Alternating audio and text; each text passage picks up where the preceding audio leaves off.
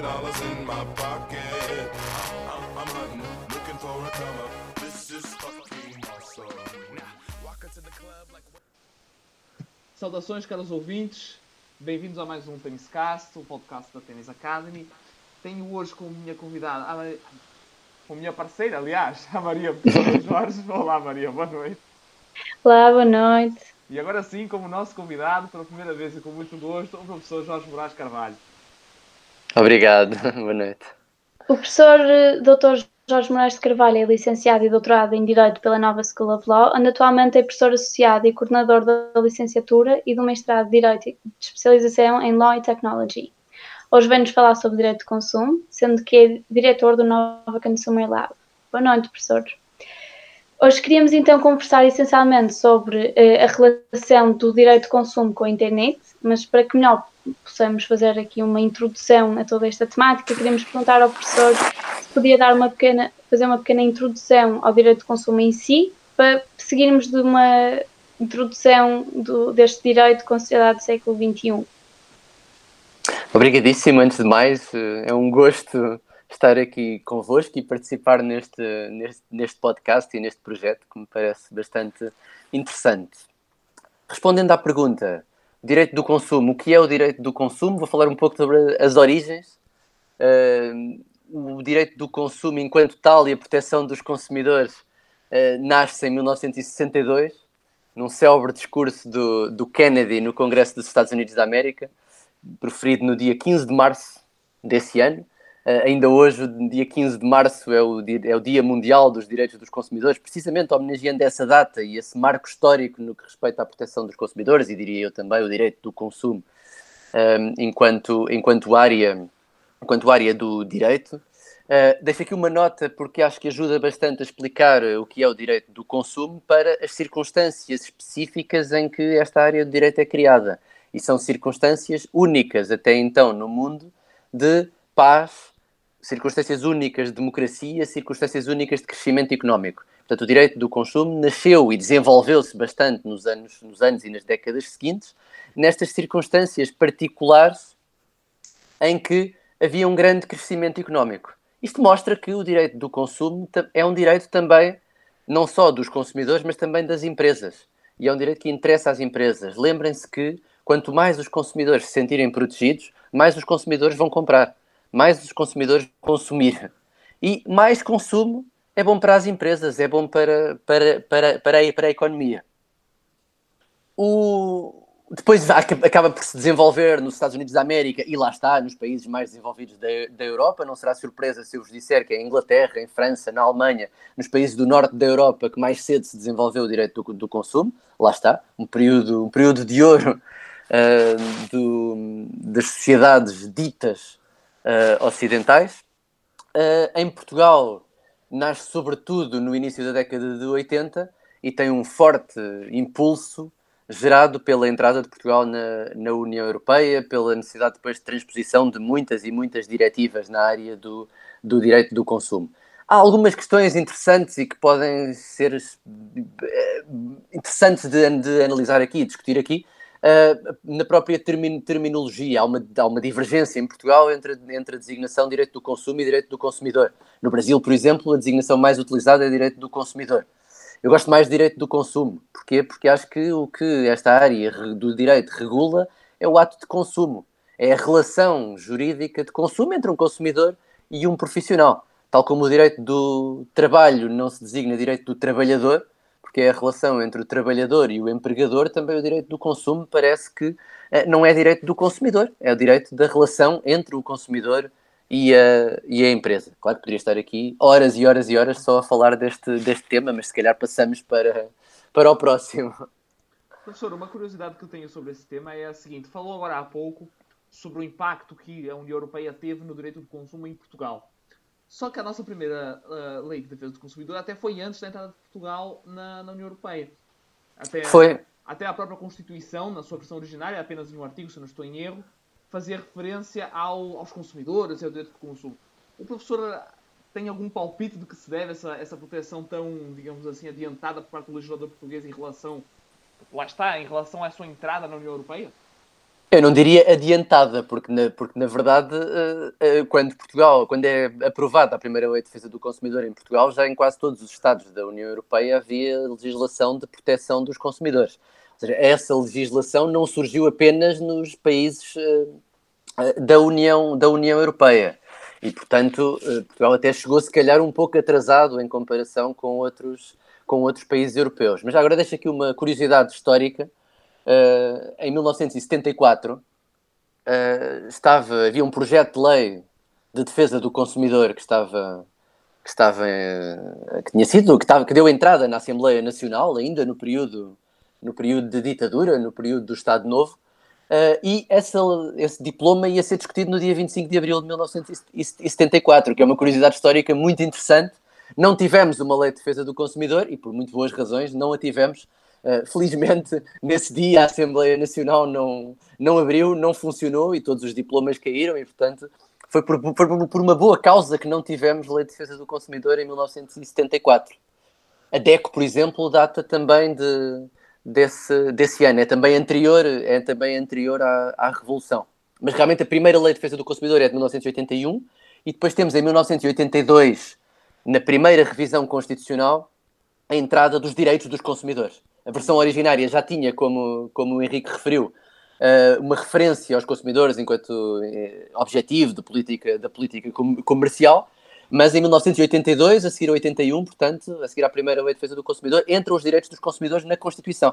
Depois, em 89, passam a direitos fundamentais, uh, sendo no artigo, no artigo 60. Tudo isto antes, lá está, da entrada de Portugal na União Europeia. Mas é a partir dessa data que, se dá uma profusão de legislação muito, muito mais significativa. Mas é, mas é anterior, o que corresponde, o que corresponde ao, à, tendência, à tendência a nível, a nível internacional.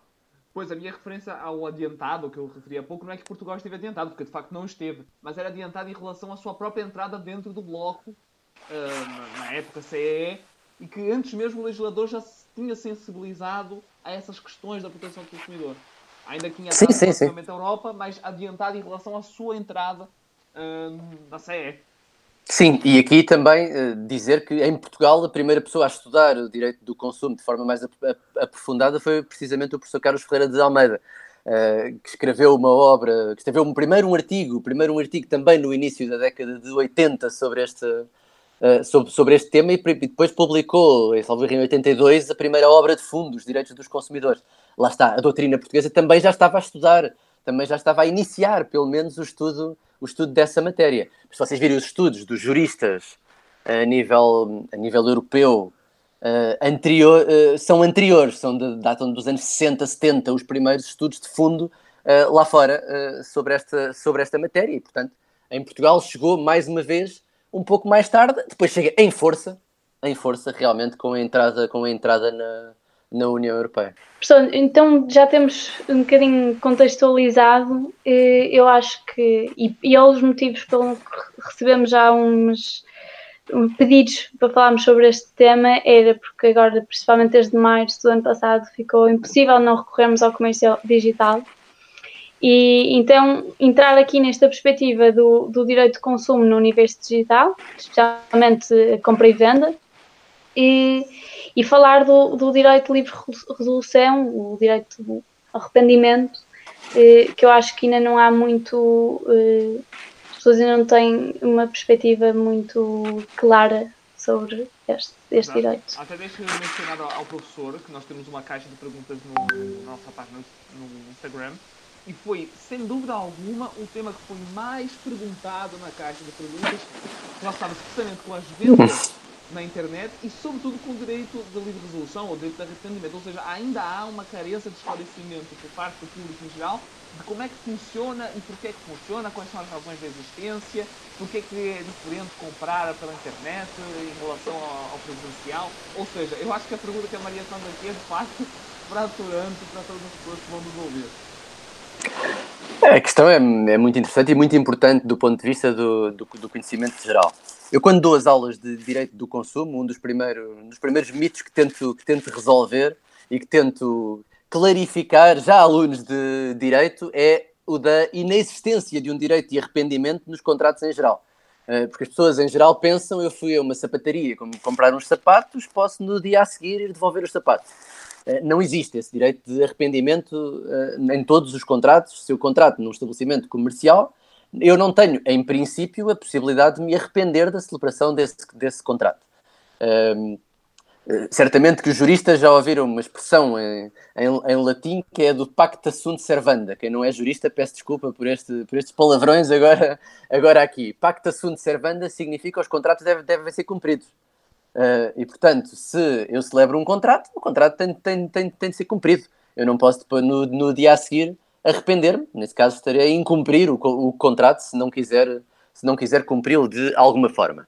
Claro que esta confusão que as pessoas em geral têm relativamente a esta, a esta matéria está ligada ao facto de muitas vezes as próprias lojas, os estabelecimentos comerciais concederem aos consumidores esse direito de arrependimento, ou seja, permitirem ao consumidor trocas e devoluções, que não é a mesma coisa, trocas, trocas e devoluções, mas permitir-lhes um, fazerem-no. E, portanto, se alguns estabelecimentos comerciais os, o, o, permitem, as pessoas podem ter a ideia de que é obrigatório que exista esta, esta, esta prática. Posto isto, uh, se uh, não é obrigatório em geral, se não está previsto na lei em geral um direito de arrependimento ou de livre resolução, também vos posso explicar depois porque é que não gosto da expressão livre resolução e prefiro a expressão de direito de, de arrependimento, embora seja uma questão um pouco mais técnica do ponto de vista jurídico. Nos contratos à distância, nos contratos que são celebrados sem a presença física e simultânea das partes, entende-se que o consumidor está numa situação de especial desproteção em relação ao profissional e que, por essa razão, tem determinados direitos adicionais. Tem mais direitos do que num contrato celebrado numa loja, num estabelecimento comercial. E um desses direitos é precisamente este direito, se quiserem, de refletir após a celebração do contrato sobre se querem ou não manter o contrato ou se querem arrepender-se destruindo, no fundo, utilizando uma linguagem comum, destruindo os efeitos do contrato, recebendo o dinheiro de volta e devolvendo, e devolvendo a coisa que, foi, uh, que, lhe, foi, que lhe foi entregue. Direito, porquê que existe este, este direito? Porque o consumidor está mais distante do, da, da, da contraparte, não sabe ou pode não saber exatamente com quem é que está a contratar, e está mais distante do bem ou serviço. Eu se compro uma peça de roupa numa loja, uh, eu posso experimentar a peça de roupa na loja, ver se me fica bem, ver se me serve. Eu, se compro uma peça de roupa através da internet, eu não posso experimentá-la antes dela chegar à minha casa, antes de ser cumprido o contrato, antes de ser entregue o bem. E, portanto, o objetivo é também que o consumidor possa experimentar. Há, no entanto, duas notas aqui adicionais. Primeira, lembram-se do que eu vos disse há pouco, que é, isto é para dar confiança aos consumidores os consumidores, se souberem que se podem arrepender, vão comprar mais. E a verdade é que está estatisticamente provado que o arrependimento é raro. As pessoas raramente se arrependem, mesmo que não gostem, porque dá trabalho, dá menos, e, portanto, as pessoas, e as pessoas com o acréscimo de, de, de, contratos online também cada vez mais compram e se arrependem, e isso depois levanta outro problema, que se quiserem falar daqui a pouco, que é um, que é um problema de sustentabilidade, que está também bastante ligado aqui ao, à questão do, à questão do, do arrependimento certo? Mas, portanto, num contrato uh, à distância, através da, da, internet, por exemplo, o consumidor tem 14 dias para se arrepender. E o arrependimento aqui é imotivado. Este aspecto é muito importante. Imotivado, não é preciso invocar nenhum fundamento. O consumidor pode ter gostado muito daquele bem, recebeu e gostou imenso. É perfeito, é fantástico. Mas quer arrepender-se, arrepende-se. Não precisa de haver nenhum problema com a coisa. Porque aí depois temos outro regime. Se houver uma desconformidade, se houver um defeito, também não é defeito a melhor palavra, mas defeito é mais compreensível, se calhar, do que desconformidade. Uh, se houver um defeito na coisa, aí há outro diploma, há outros direitos que o consumidor pode exercer. Aqui não é preciso haver nenhum defeito, nenhuma desconformidade, é imotivado. Pode ser simplesmente porque a coisa chegou a casa e a mulher ou o marido do consumidor disseram então agora foste comprar isso, o que é que, o que, é que te deu na, cabeça? A pessoa até gosta muito, mas pode devolver, pode, pode arrepender-se sem ter que necessariamente indicar, indicar um fundamento para essa, para essa resolução. Uh, já agora, só muito brevemente, é imotivado, não é preciso indicar um motivo. Ora, a palavra resolução, bem, a palavra resolução que também só um jurista é que, é que, é que a compreende, não é? porque resolução em linguagem comum não tem nada a ver com, com, com a resolução do contrato, que é destruir o contrato, no fundo. Uh, mas a resolução, tal como está prevista no ordenamento jurídico português, pelo menos, é, o, é uma, uma forma de cessação do contrato com um fundamento, nomeadamente o incumprimento. Ora, precisamente no arrependimento não existe, não é necessário indicar um fundamento. Ora, se não é necessário indicar um fundamento, por que chamar resolução? Bem, para evitar isso, o legislador fala em livre resolução. Livre, caracterizando a resolução para mostrar que não há um fundamento. Mas se calhar podíamos evitar a palavra resolução do ponto de vista, ponto de vista técnico-jurídico, daí eu preferir a expressão direito de arrependimento. Professor, com esse, com esse enquadramento que nos fez, eu juridicamente, uh, a minha veia civilista fala um pouco alto nestas horas, lembrei-me logo daquela figura do Código Civil da venda a contento. Por que o legislador do, fez a regulação dos contratos à distância, quis fazer quase que um regime novo do contrato à distância, no caso aqui que nós estamos a discutir o contrato da internet, e não optou já por um arquétipo de venda a contento que conhece o Código Civil? A venda a contento parece pressupor a satisfação do consumidor com a coisa recebida. Ou seja, temos aqui uma, uma figura que, do ponto de vista, do ponto de vista lógico, não é idêntica à do arrependimento. Há desta ideia de um direito que é exercido de forma unilateral, tal como na venda a contente, mas de forma imotivada. E aqui parece-me que, que se justifica a existência de um regime, de um regime diferente, com uma designação diferente daquela que, daquela que está prevista no, no regime geral do, do, código, do Código Civil. A própria estrutura, a razão de ser, a origem é diferente do direito de arrependimento e da venda, e da venda a contento. Até porque na venda a contento é necessário que as partes convencionem que é realmente que, que, o, que, o, que o contrato é aquele. É um contrato de compra e venda com aquela cláusula. Não é a própria lei que o estabelece. Logo aí há uma diferença significativa em relação ao regime, ao regime do Código Civil. Professor, eu agora fiquei com, com a curiosidade da, da questão da sustentabilidade que o professor levantou há pouco em relação aqui ao, ao, ao direito de arrependimento. É uma das questões que tem sido, que tem sido discutidas nos últimos tempos. O direito do consumo tem sido, uh, tem sido muito uh, eu ia dizer colocado em causa, mas se calhar a melhor palavra não é colocado em, em causa, é mais uma interação direta entre, entre as normas de proteção do consumidor e a, e a, sustentabilidade e as normas de proteção do ambiente e a necessidade de proteção do ambiente, que está muitas vezes ligado também a deveres do próprio, do próprio consumidor.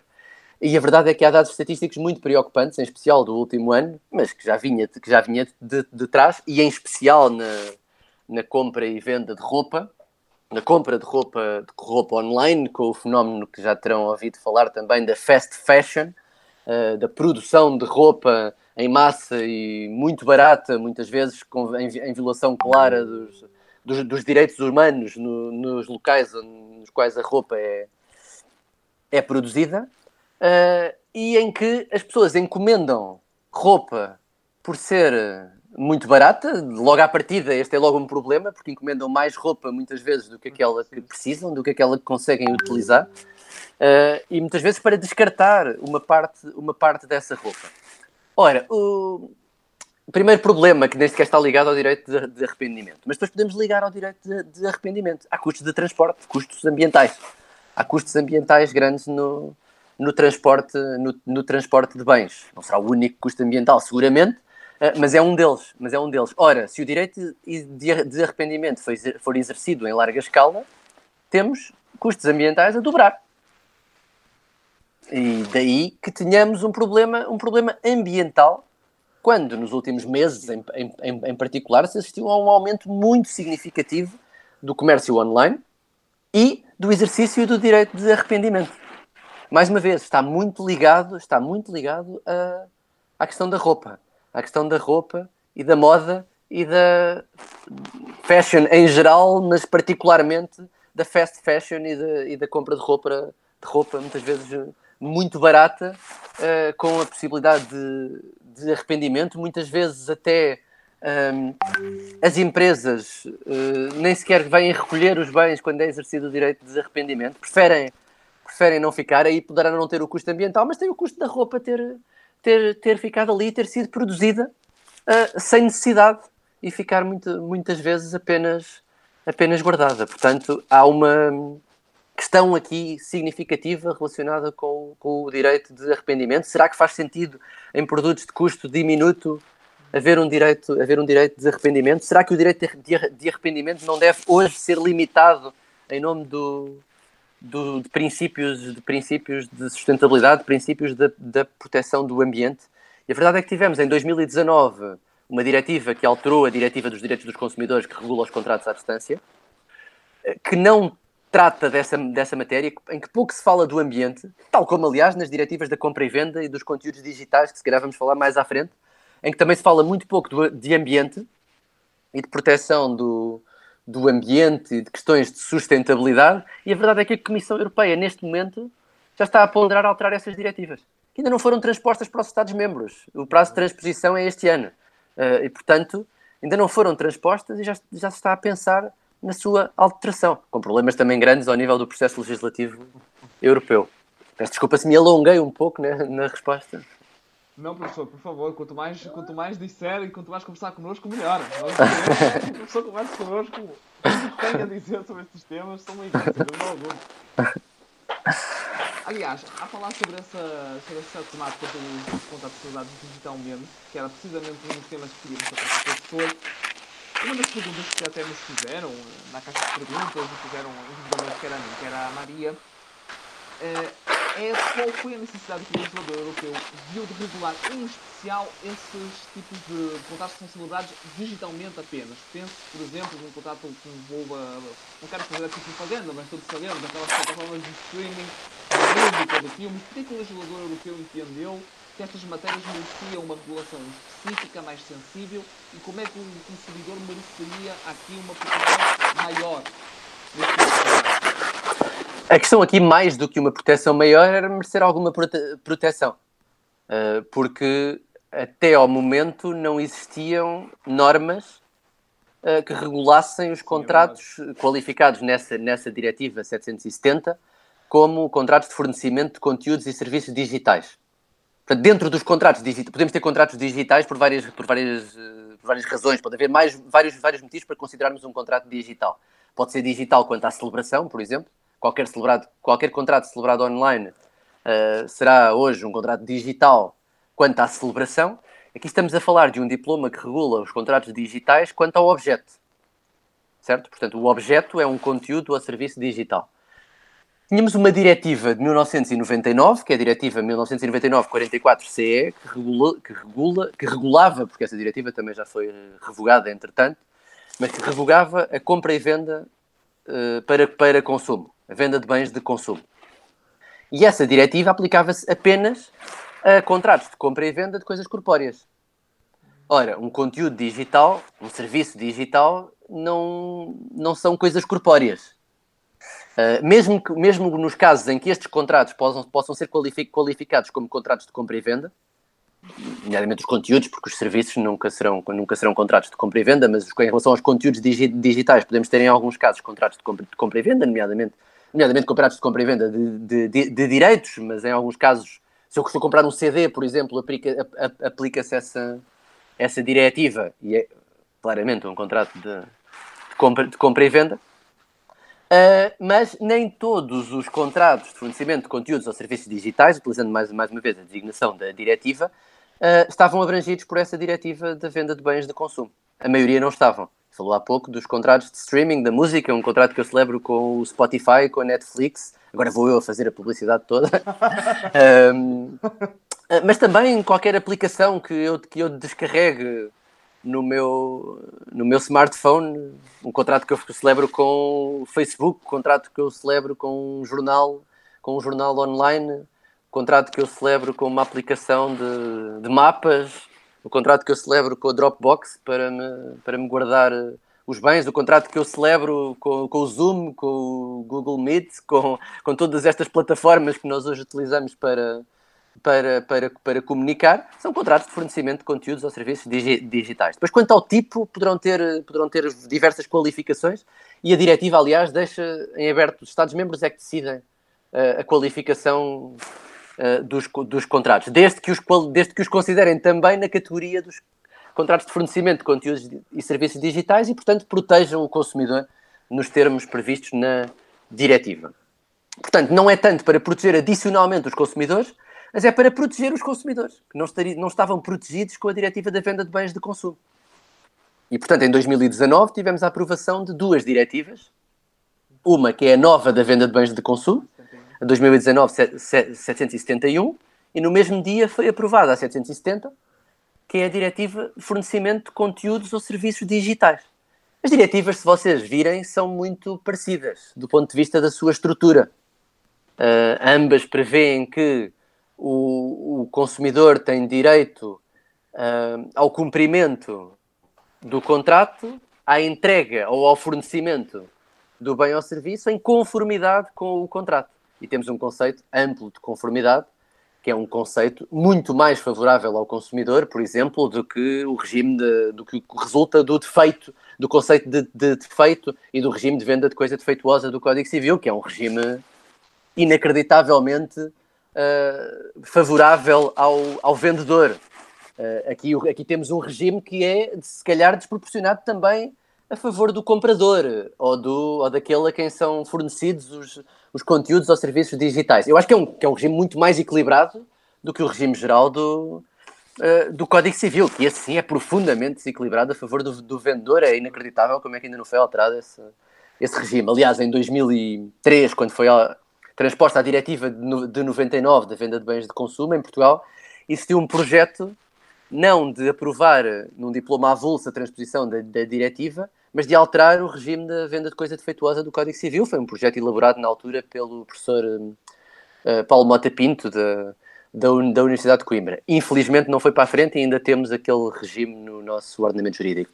Na Alemanha, por exemplo, e noutros países europeus, a diretiva foi transposta para o BGB, foi transposta para o Código Civil e, portanto, foi, lá está, reposto um regime mais equilibrado, fundado no, no regime da diretiva. A diretiva, que era de 99, que era estas duas de 2019, eh, tem as duas a sua base na Convenção de Viena, um, aplicável aos contratos de compra e venda de mercadorias, aos contratos internacionais, que aliás, isso parece-me que é uma boa notícia para, para Portugal, foi ratificada o ano passado pelo, pelo Estado português, agora entrará no final de, deste ano também em vigor em Portugal, mas aí fugimos ao consumo, estamos a falar de contratos, de contratos comerciais. Portanto, se calhar perdi-me um pouco aqui nesta, nesta análise, não sei se tem alguma questão específica sobre, sobre o próprio regime e sobre a forma de proteger os consumidores. Não, professor, foi uma, uma exposição muito interessante, falou aí de vários aspectos até do antecedente da, da diretiva e da regulação do direito de consumo, mas uma, uma questão que eu acho que tem sido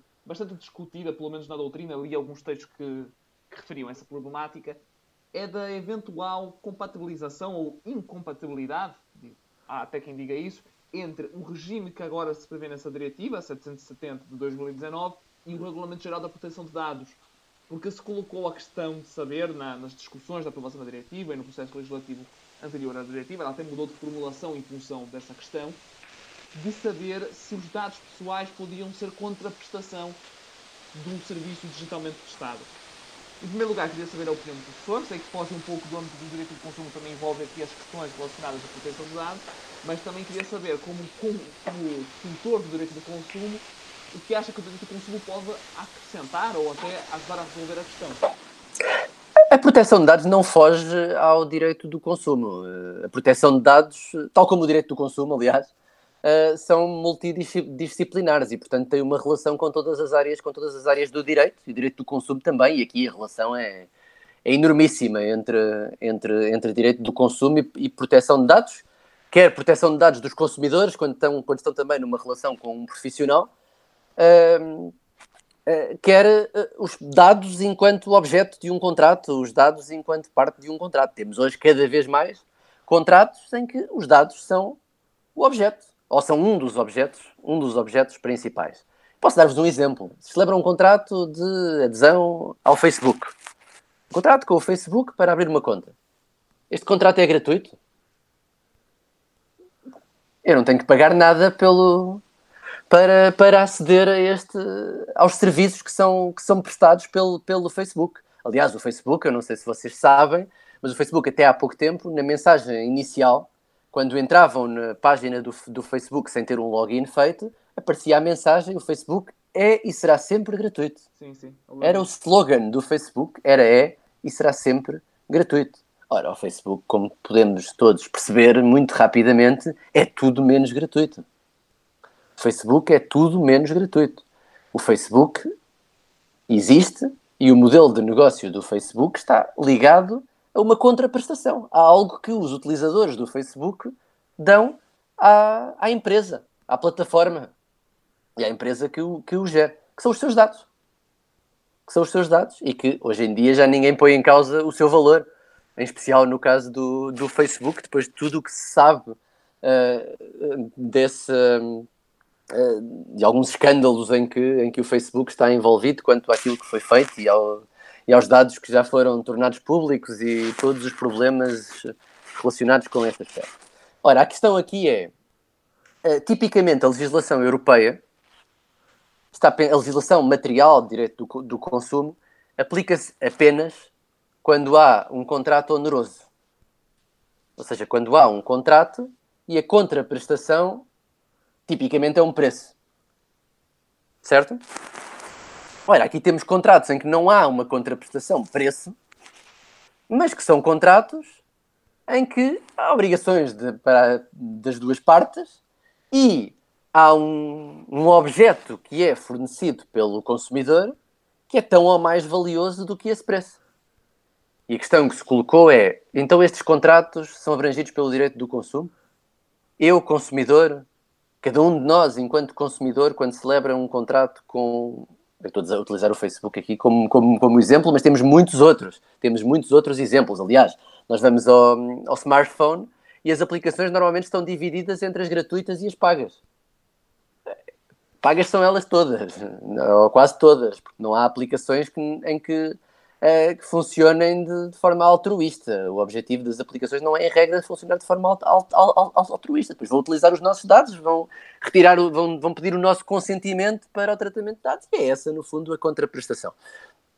A questão é, o consumidor deve, deve, deve ser protegido, sim ou não? E a resposta, do meu ponto de vista, e aqui há uma divisão, há alguma divisão entre os juristas que tratam fundamentalmente do direito do consumo e os juristas que tratam fundamentalmente da proteção de dados. Os que tratam fundamentalmente o direito do consumo dirão, claro que é um contrato, claro que é um contrato de consumo, claro que o consumidor tem que ser protegido. Os que tratam de dados, o que vêm dizer é, não, mas atenção, eh, os dados nunca podem ser uma contraprestação. Até porque se os dados forem uma contraprestação, ou melhor, não, é o, não, são, os dados que são uma contraprestação normalmente, é o consentimento para o tratamento de dados. Um, mas isto levanta um, um problema face ao RGPD, face ao Regulamento Geral da Proteção de Dados é que o artigo 7 número 4 do Regulamento Geral da Proteção de Dados estabelece que o consentimento não é livre uh, se for dado, se uh, for dado, se, se, não puder ser, uh, se for uma, uma condição, peço desculpa, se for uma condição para a prestação de um, de um serviço ou fornecimento de um conteúdo digi digital. Ora, é precisamente esse o modelo de negócio que temos nas, na maioria das aplicações, na maioria dos sites. É o consentimento é contrapartida, é uma condição para eu poder utilizar a aplicação, para eu poder utilizar o site. Eu não consigo utilizar o Facebook sem dar o, o meu consentimento. E se calhar, se eu não utilizar o Facebook, quem diz o Facebook diz outras, outras redes sociais, o Facebook até está, está, está talvez a perder um pouco do, do peso que já teve, embora ainda tenha, ainda tenha bastante. Se eu não utilizar o, o Facebook, eh, perco uma parte da minha vida social também em tempos de pandemia, em que, em que a vida social é, é menor. E, portanto, há aqui um. Será que o consentimento é livre? Os cultores do direito da proteção de dados dirão que o consentimento não é livre, portanto, isso não é válido, este consentimento. Com a consequência no contrato, o contrato não é válido. Mas eu não quero que o contrato, eu, consumidor, se calhar não quero que o, que o contrato não seja válido. Eu quero que o, que o contrato seja válido, o que eu quero é, é que ele seja cumprido em conformidade. E que, eh, claro, que aquelas cláusulas contratuais que que ninguém lê, isso é outra questão, isso é outro problema que podemos aqui, podemos aqui discutir se, é, se alguma daquelas cláusulas integra o contrato. Provavelmente não, provavelmente não, porque o regime de, das cláusulas contratuais gerais, quer o regime europeu, quer o regime nacional, que ainda é mais protetor do aderente, uh, coloca como critério uh, o conhecimento efetivo por um, por um aderente normal, por uma pessoa que se col colocada numa posição normal. Ora, eu, uh, o Henrique, a Maria e todas as pessoas que nos estão a ouvir, tenho a certeza que não vão ler as, as cláusulas que estão, que estão inseridas no, no, antes de eu aceitar o, aderir ao Facebook ou, ou fazer uma ou, ou, descarregar uma aplicação no minha, na minha App Store. Fazendo mais uma vez publicidade, como... mas eh, ninguém lê, portanto não é exigível, portanto lá está o critério do artigo 5 uh, do Decreto-Lei 446-85, que regula as cláusulas contratuais gerais, claramente mostra que aquelas cláusulas não estão integradas no contrato. Uh, claro que acabam por passar muitas e, e acabam por ser utilizadas e, e aplicadas uh, muitas vezes eu sinto que mais uma vez estou a falar de vários temas ao mesmo tempo. Este tema é tão amplo e, e tão, e tão rico e tão vasto que, uh, que é difícil centrar num contexto como este na, na, na, questão. Mas respondendo já agora novamente à questão do Henrique, eu diria é verdade que é necessário atuar no domínio do, da proteção de dados, uh, mas é verdade também que não se pode, em nome do direito fundamental à privacidade, desproteger o consumidor quando celebra um contrato de fornecimento de conteúdos ou serviços digitais. E muitas vezes, quando se pretende intervir no domínio da proteção de dados, é, é desprotege-se a pessoa enquanto consumidor. Já protege-se de alguma forma. Eu acho que também não se, não se protege, na verdade, a, a privacidade. A privacidade hoje em dia, aliás, é está tudo menos protegido. Nós hoje prescindimos em grande parte da nossa, da nossa, da nossa privacidade. E já agora, uh, o consentimento é uma hipocrisia. Quer dizer, o que está relacionado com a questão que eu vos tinha, que eu, que eu estava a referir agora, relativa às cláusulas contratuais gerais. Uh, ninguém, obviamente, não é ninguém, ninguém é um pouco exagerado. Ou melhor, ninguém, sim, é, mas depende do momento da, da vida e do momento em que a pessoa está. Uh, com quem é que, é, é que está a, a interagir e em, e em, que momento. Mas na celebração de um pequeno contrato de consumo, centrando no consumo, o consentimento nunca é esclarecido. O consentimento nunca é livre. E, portanto, eu não sei exatamente aquilo em que estou a consentir quando presto o meu consentimento na generalidade dos casos. Ora, se um dos, eh, se um dos fundamentos de, de licitude que está, que está previsto no, uh, no RGPD é o consentimento, parece-me um pouco hipócrita que se, que, se, que se aceite um consentimento que na prática nunca é livre e esclarecido. E, portanto, eu diria que gostava de ter um, um regime, gostava de ter um artigo 6 do Regulamento Geral da Proteção de Dados em que se eliminasse o consentimento enquanto fund, fund, fundamento e se aprofundasse mais os fundamentos que resultam diretamente da lei e em que não é necessário que a pessoa, que a pessoa consinta. Porque consentimento é o que é e não é nada, é uma ficção.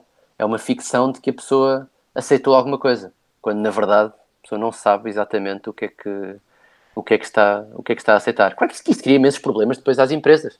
Então o que é que eu tenho que fazer? Eu, enquanto empresa, eu quero fazer este tratamento de dados, o que é que eu tenho que fazer? Se calhar é a lei que tem que, tem que estabelecer de forma mais calhar, clara. Por exemplo, no caso do que o professor fala aqui do, do Facebook, se calhar há uma espécie de, de um consentimento na parte das pessoas em saber sabe, sabemos, todos nós, quando consumidores, sabemos, perfeitamente que o nosso consentimento não está esclarecido porque ninguém vai ver as cláusulas da adesão ao Facebook. Portanto, é uma espécie de consinto em, em consentir sem ler. É assim uma coisa. Consinto não sei bem o quê. Consinto Exatamente, não sei bem. É, é, é bem isso. É Até porque há outra questão que está estudada também, há estudos económicos em matéria de cláusulas contratuais gerais, eh, não há incentivo nenhum a ler porque eu não consigo alterar aquelas cláusulas. Eu não consigo uh, dizer ao Facebook, não, eu não quero consentir exatamente nisto, porque se eu quero aceder ao serviço, se eu quero poder beneficiar daquele, ter o acesso ao site, um, ter o acesso à, à, aplicação, eu vou ter que consentir naquilo que me é exigido ali, naquilo que me é indicado, se quiserem ali. Claro que uh, pode vir sempre dizer, não, se eu não quiser, não, não celebra aquele, aquele contrato. Isso não é opção até, hoje em dia. Eu até relacionado com isso que o professor agora está a dizer, eu penso imenso. Quando no site apresenta as cookies e aparece, e quando me aparece especificamente do quais é, eu, eu escolho quais é que quero consentir, e eu aí leio-as a todas. Porque elas estão lá, tenho a opção de realmente aceitar uma e não que aceitar. aparece em mas destaque quando é- também. Exatamente. Em, em e, quando, destaque. e, e quando é com uma questão do Facebook, é carrega aqui neste link para ir ver e também é isso, não se pode mudar nada, também não há propriamente uma vontade de consumidor de ir ler. eh, Em matéria de cookies, há mais informação, sem dúvida. Depois, depois é preciso ver se, se, é, se é cumprido realmente e, e o que é que está por trás, mas isso já é outro, isso já é outro problema. Mas pelo menos aí não existe, não existe esta hipocrisia de informar ah, de forma a que a pessoa não fique realmente, de uma forma que a pessoa não fica realmente informada e não fica realmente esclarecida e não dá o seu consentimento, agora entra, entra em sentido mais geral, eh, e não consentimento para o tratamento de dados pessoais, não dá um consentimento eh, efetivo e, e esclarecido. E por isso eu acho que tem que haver aqui uma intervenção maior do legislador no controle dessas, dessas práticas. Parece-me. ah, antes ou depois, antes ou depois, mas sem, mas sem colocar, mas sem colocar essas cláusulas, essas cláusulas eh, ali, sem colocar aqueles. eh, Já agora, eh, lembrei-me agora, é um parênteses, mas eh, termos e condições não, não, é uma expressão, não é uma expressão adequada em, em português. Normalmente chama-se termos e condições a, essa, a essas cláusulas. O termo e a condição são cláusulas típicas que estão previstas no nosso ordenamento jurídico, estão previstas no, no Código Civil e que não têm nada a ver com os termos e condições como são, como são indicados nesses sites. Que o que está É, é- são cláusulas. São cláusulas, não é termos e condições. é, é quase uma tradução do inglês para o Do português. terms assim, and conditions, exatamente. Sem, sem pensar muito no que possa juridicamente querer de facto dizer. Exatamente, exatamente. Bom, eu acho que da minha parte não há nada mais a perguntar, porque o professor realmente falou sobre todos os aspectos facturantes que eu achei que era necessário e, e tocou justamente na ferida dessa contradição quase que há entre aqueles que são os fundamentos para a licitude do tratamento dos dados e depois o, o regime que na prática existe nos contratos de consumo, nessas prestações de serviços digitais. Na prática o regime exige uma determinada coisa, essa que é- seria o consentimento, que nós já chegamos à conclusão que na prática não existe, não é? o legislador exige esse consentimento que nunca existe, ou seja, todos os contratos que andam para aí a ser executados, na sua grande maioria, à luz do tratamento de dados, con- conduzem a ilicitudes. Eu acho que sim, eu acredito que sim, ah, mas mais uma vez, muitas vezes o que o consumidor pretende é que o contrato seja cumprido em conformidade. Ah, ainda assim, o consumidor quer ter acesso àquele, àquele bem ou serviço. Eu acho que nós, ou muitos de nós, já prescindimos, prescindimos ou prescindiram da, da sua privacidade. Ah, em traços gerais, já não acredita que. Eu acho que as pessoas não sabem também, ao certo, para onde é que os dados estão e para onde é que os dados vão e, e como é que são utilizados os dados. Mas eu diria que, nós já prescindimos da nossa, da nossa privacidade. Mas pelo menos queremos é que ah, se contratarmos com o Spotify que uma conta premium que não tem anúncios, que não apareça ali um anúncio pelo meio, não é? Eh, E aí o consumidor tem que ser protegido, tem que ser protegido de alguma forma relativamente a esse, a essa, a essa prática. E é aí que entra o direito do consumo, é aí que entra a diretiva do, do, do fornecimento de conteúdos ou serviços digitais, que é para garantir o cumprimento em, em conformidade, mesmo nos casos em que não haja um preço, em que não tenha sido pago um preço. Já agora, é claro que se não foi pago um preço, há determinados direitos que o consumidor não tem. O direito à resolução, do, o direito à resolução pode ter, mas o direito à redução do preço, por exemplo. Se não foi pago um preço, não há direito à redução do preço.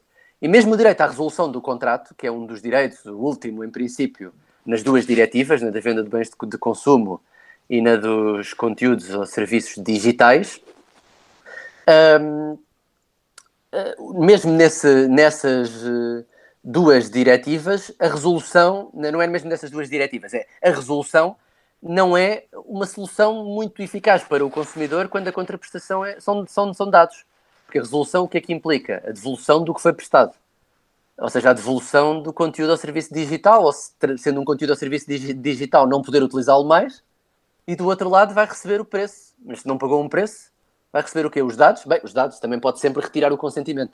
E aí temos uma solução no RGPD eh, que, que, que- que permite chegar à mesma, à mesma solução do que a resolução do contrato. E, portanto, aqui temos a reposição da conformidade como o meio mais, mais eficaz para, para, resolver, para resolver a situação. Já agora lembrei-me de outra, de, outra questão, não sei se, se, ainda temos tempo, porque estávamos a falar de sustentabilidade e organizei recentemente uma, uma conferência de dois dias dedicadas precisamente a consumo e, sustentabilidade, uma, uma conferência internacional, e em que também aqui na matéria da venda de bens de consumo e no fornecimento de conteúdos ou serviços digitais, temos um problema de sustentabilidade.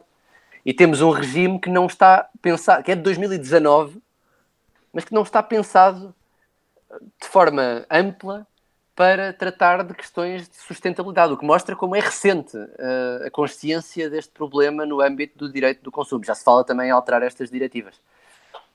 Uh, as diretivas prevêem um direito à, à, substituição, por exemplo. Ora, a substituição não é sustentável, a substituição dos bens. Não é a solução mais, mais sustentável, porque temos um novo bem a entrar no, a entrar no, no mercado. E, portanto, aquilo que se fala hoje e aquilo que se pretende privilegiar, ainda as diretivas não estão transpostas, volto a lembrar, é um direito à reparação. Porque a reparação é bem mais sustentável. E os prazos de garantia dos bens, da garantia legal dos bens, calhar são curtos. Se queremos realmente que os bens durem mais. Se queremos que não haja, que, não haja que os bens não sejam produzidos para, produzidos para rapidamente deixarem de estar, deixarem de estar uh, atualizados Fala-se aqui da obsolescência programada ou da, ou da obsolescência uh, precoce. No fundo, programar os bens para serem, para durarem o período da garantia legal ou pouco mais, para as pessoas terem de comprar um novo bem, passado esse, passado esse tempo. Ora, isto é uma prática que, além de parecer um pouco desleal, embora não, não haja uma proteção nessa, nessa medida ou não houvesse até, até agora, é uma prática também muito complexa do ponto de vista, do ponto de vista da, da, da sustentabilidade. E muitas vezes não é o próprio bem do ponto de vista mecânico, mas um problema que é agora tratado nestas duas diretivas também, que é o das atualizações. As atualizações de software. Cria-se um, um sistema operativo uh, mais à frente, mais atualizado, mais moderno, e muitas vezes esse sistema operativo mais atualizado, mais moderno do bem, uh, da coisa, ligado à coisa, uh, já não permite o seu funcionamento tão adequado. E, portanto, é necessário depois ir comprar um novo bem para conseguir beneficiar de todas as possibilidades que os conteúdos ou serviços digitais uh, conferem.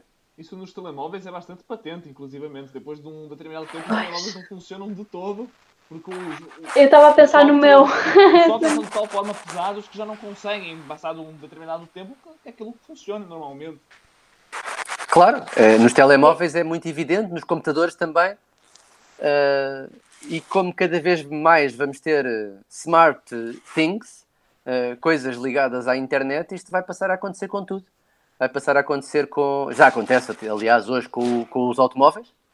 Um automóvel hoje dura muito menos tempo do que durava um automóvel há 30, 40 anos atrás, em que durava uma vida. Um automóvel hoje dura muito menos tempo. Um, e, e, daqui a pouco tempo são os frigoríficos, são, são as máquinas de lavar, são os esquentadores, tudo isso vai estar ligado à internet e, portanto, é preciso regular rapidamente essa, essa matéria, garantindo eh, já há alguns passos que são dados agora, porque se impõem atualiza as atualizações durante o período em que o consumidor pode razoavelmente esperar, mas ainda assim os prazos de garantia são bastante, são bastante apertados, pelo menos os prazos de garantia mínimos que, que, que estão previstos nestas duas diretivas.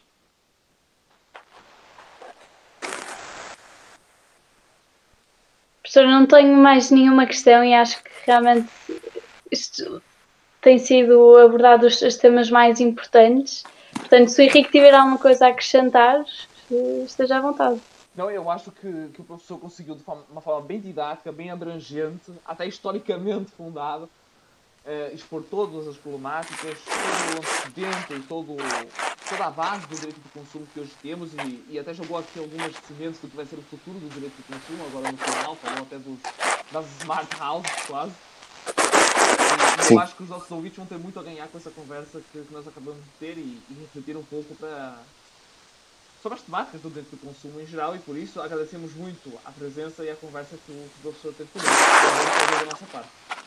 Obrigadíssimo, eu é que agradeço, foi um gosto e estou à disposição para o, para o que precisarem e quem nos está a ouvir também, se tiver alguma dúvida, alguma questão, é fácil encontrar. O, o, professor quer deixar os, os contactos.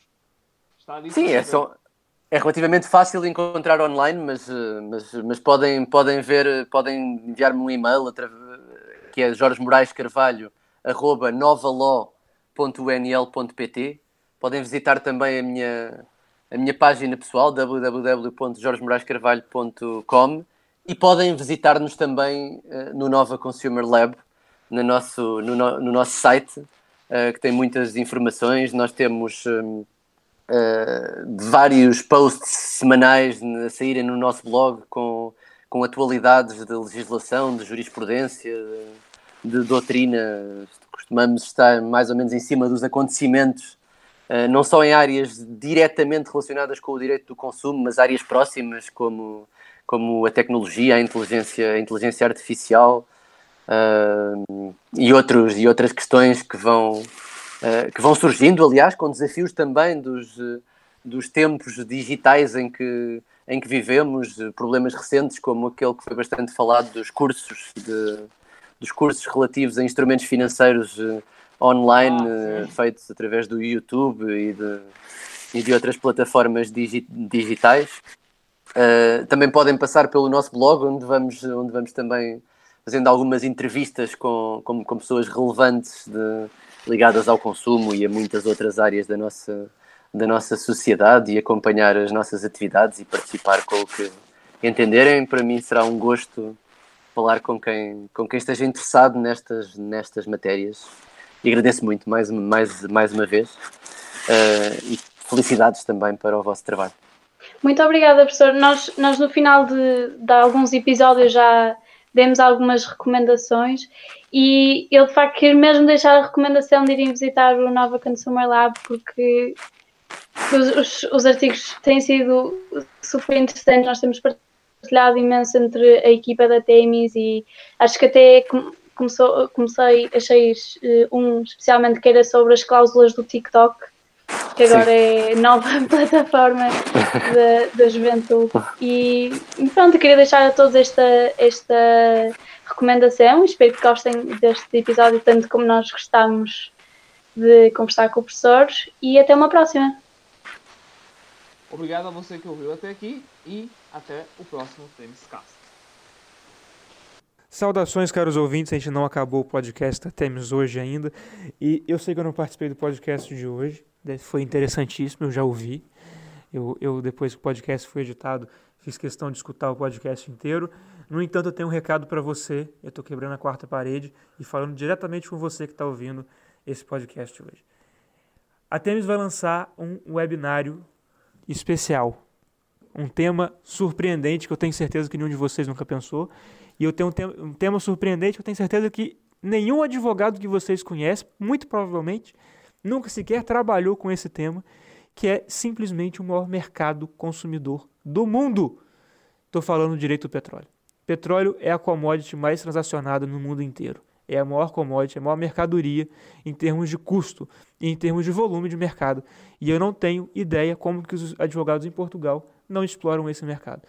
Portugal tem uma penetração enorme nos países africanos, que são grandes produtores de petróleo. Estou falando de Angola, Moçambique, Guiné, Guiné Equatorial. E, claro, você também tem inúmeros contratos de petróleo e gás sendo feitos em Macau. Os advogados portugueses são muito valorizados e, infelizmente, geralmente não têm formação e conhecimento dessa área. O webinário vai ser feito no dia 14 de maio e às 6h30. 6h30 a gente vai começar o nosso webinário. Então, eu espero vocês lá. O link para a inscrição desse webinário vai estar na bio do perfil da Temis. Se você não segue a gente nas redes sociais, é um bom momento para começar a seguir. A nossa rede social é temis.academy no Instagram. E você vai no nosso Instagram e vai se inscrever no nosso, nesse webinário, que vai ser sensacional. Espero vocês lá.